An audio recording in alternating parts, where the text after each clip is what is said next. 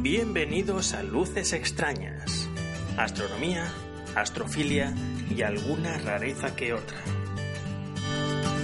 Este es el audio correspondiente a la entrada Salida Navideña. 25 de diciembre, La Bellida, 21.50 horas. Telescopio Newton 300 AF5. Este es el segundo día de esta semana que salgo a observar.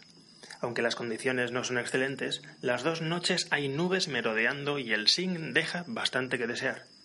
Muchísimo mejor que un cielo permanentemente nublado. Como digo, el cielo está parcelado en nubes, por lo que una vez más el plan de observación se va al cuerno. Otra vez a tirar de memoria. Comienzo con M31, la gran galaxia de Andrómeda. Las dos bandas oscuras se ven con total claridad. Es una gozada de imagen. Al mismo tiempo, M32, elíptica, no, no se le ve detalle porque no tiene, pero se aprecia con total claridad su naturaleza galáctica. M110 se muestra con contundencia como si fuese el centro de M31. Condensación en M31, con entrada NGC 206, visible claramente. Está en el brazo sur-oeste. M33, le veo núcleo. Como es una galaxia que vemos de cara, los detalles en ella están bastante diluidos, como siempre. No obstante, la apreciación de detalles y estructuras aumenta exponencialmente con esta apertura de 300 milímetros con respecto al telescopio anterior de 250 milímetros. La sensación de estar inmerso en el objeto es mayor. La apreciación de los brazos no es clara, aunque se ve claramente la orientación de los mismos en, en sentido antihorario. En dirección norte, dentro de uno de los brazos de la galaxia y al lado de una estrellita de magnitud 11, creo, se deja ver una nebulosidad. Es NGC 604. La condensación más evidente y, aunque hay otras, hoy no las distingo del todo bien pese a la mayor apertura. Bola de nieve azul, NGC 7662. Ya se aprecia su naturaleza de no estrella con el ocular de 22 milímetros. Paso seguidamente al ocular de 16 y al ocular de 16 milímetros más Barlow. No hay éxito en la percepción de detalle. Coloco el, cabezal binocular con sus dos oculares de 20 milímetros y su correspondiente Barlow y tampoco hay suerte.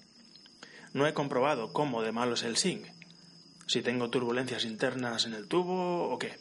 Sea lo que sea, recuerdo haber visto desde este mismo lugar esta misma nebulosa con más detalle en telescopios más modestos. Nagler 16 más Barlow es la combinación que más partido le saca hoy a la nebulosa, mostrando muy tímidamente el hueco central. Pero aquí acaba la cosa, ningún detalle más. NGC 2175-2174. Es una nebulosa amplia que con este telescopio me parece amorfa completamente, sin bordes definidos ni cambios de tonalidad llamativos. Hay que localizar una estrella brillante en los límites del brazo de Orión con Gemini a casi 4 grados al sur de M35.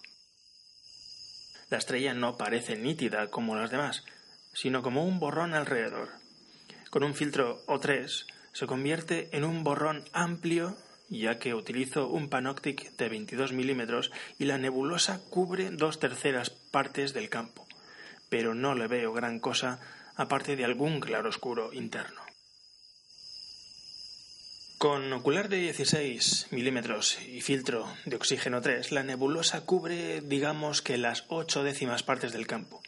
Y aunque he ganado algo en oscuridad de fondo no la veo más de lo dicho anteriormente. Cabe la posibilidad de que para desnudar esta nebulosa el filtro O3 no sea el más adecuado. NGC 2022. Nebulosa planetaria en Orión. La encuentro casi por casualidad. Cerca de la cabeza de Orión es difícil encontrarla, ya que en el buscador no se percibe en absoluto su naturaleza, y al ocular tampoco es fácil, un objeto de 25 segundos de diámetro. De hecho, le he tenido que cascar 187 aumentos para confirmar que se trataba de una planetaria en lugar de una estrella común. Por supuesto, ningún detalle ocular de 4 milímetros, 375 aumentos, pero tampoco aparecen eh, detalles ni, ni color. Tengo que decir que esta noche el SIN es atroz y no contribuye en absoluto. De todos modos, qué sé yo si incluso en buenas condiciones se le pueda sacar algo más de sí a esta diminuta planetaria, si no es con un telescopio descomunal. Ahora estoy en la constelación de Can Mayor, en la vertical de Sirio, mirando M41. Ese que llaman el pequeño enjambre, un cúmulo abierto de esos que en un refractor de campo amplio quitan el hipo por sus estrellas punzantes y superdefinidas. Pero a mí, con el Newton, ni me quita el hipo ni me quita el sueño. Un abierto más. Realmente es un objeto que se debe disfrutar mucho con binoculares y es que cada tipo de objeto tiene un telescopio ideal, y este no es el caso. En los alrededores de Can Mayor, pero ya en el término municipal de Pupis, están M47 y M46, bastante próximos entre sí. M47 es un grupo de estrellas relativamente potentes, pero escasas. En el centro de M47 hay dos estrellas muy juntas, con una magnitud, yo diría que idéntica, y superior a la magnitud de las estrellas de los alrededores. Estos dos cúmulos abiertos, englobados en el mismo campo de, unos buenos prismáticos, deben ofrecer una imagen espectacular. Y la ofrecen, me consta. M46, el más alejado respecto a Sirio, consta de muchas más estrellas y más débiles, al contrario que M47. Se nota a primera vista que debe estar varias veces más lejos respecto a nosotros. Este cúmulo viene con sorpresa. Para quien no la haya visto, que sepa que debería ser obligatorio. La sorpresa es una nebulosa planetaria dentro. Por supuesto, es efecto de la perspectiva, pero aparenta estar dentro del cuerpo del abierto. Es clarísima. A menos de 70 aumentos se muestra desvergonzadamente clara un poco ladeada del centro del cúmulo, pero imposible no verla. Se llama NGC 2438.